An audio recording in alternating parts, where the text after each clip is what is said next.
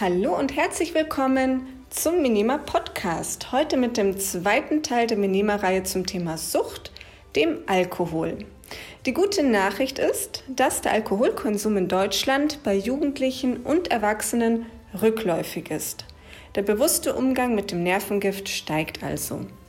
Dennoch sind im Jahr 2018 in Deutschland volkswirtschaftliche Kosten von unfassbaren 57,04 Milliarden Euro durch Alkoholkonsum entstanden.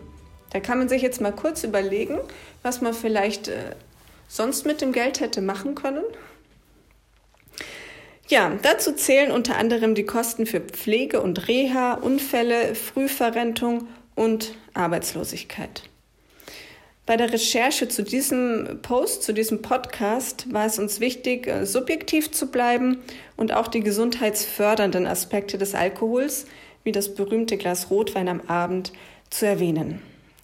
Nachdem wir verschiedene wissenschaftliche Artikel durchgegangen sind, lautet unser Fazit, Alkohol hat keinen positiven Effekt auf die Gesundheit. Der Weg in die Sucht ist bei Alkohol besonders kurz, denn er ist legal, gesellschaftlich anerkannt und bei vielen Anlässen selbstverständlich. Hier kann jeder Einzelne sensibel handeln, denn niemand sollte zum Konsum ermutigt, aufgefordert oder gedrängt werden. Alkohol beeinflusst die Wahrnehmung, das Reaktionsvermögen, die Gefühlslage, die Aufmerksamkeit und es aktiviert das Belohnungssystem im Gehirn. Endorphine und Dopamin werden ausgeschüttet, es entstehen euphorische Glücksgefühle. Anfangs wirkt sich der Alkohol noch positiv auf die Geselligkeit aus, im Laufe einer Suchterkrankung folgen tiefe Einsamkeit und Isolation. Der Konsum von Alkohol kann 200 verschiedene psychische und körperliche Krankheiten wie Diabetes, Krebs, Leberentzündung, Darmschäden, Unterversorgung von lebenswichtigen Nährstoffen und Mineralien, Herzschäden, Depressionen und schwere Hirnschäden verursachen und in schweren Fällen Wahnvorstellungen und Halluzinationen auslösen.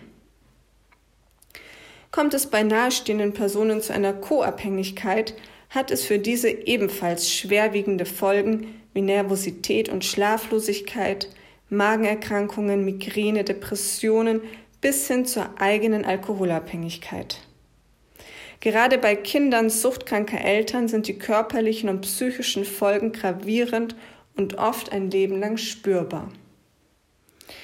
Der Kater danach entsteht laut aktuellsten Forschungsergebnissen nicht durch zu wenig Flüssigkeit im Körper, sondern ist eine Reaktion des Immunsystems auf das Gift und eine dadurch hervorgerufene Entzündungsreaktion.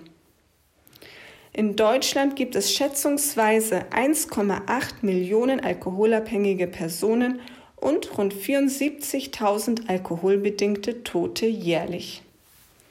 234.785 Männer und Frauen wurden 2018 aufgrund der Hauptdiagnose psychische und Verhaltensstörung durch Alkohol in einem Krankenhaus behandelt.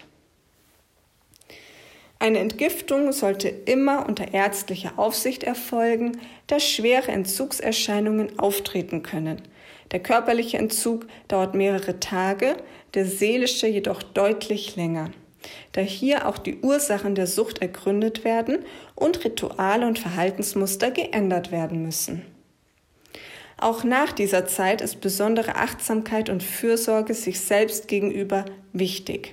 Sport, gesunde Ernährung und die Gesellschaft von unterstützenden Menschen helfen über die depressiven Gefühle und Ängste hinweg.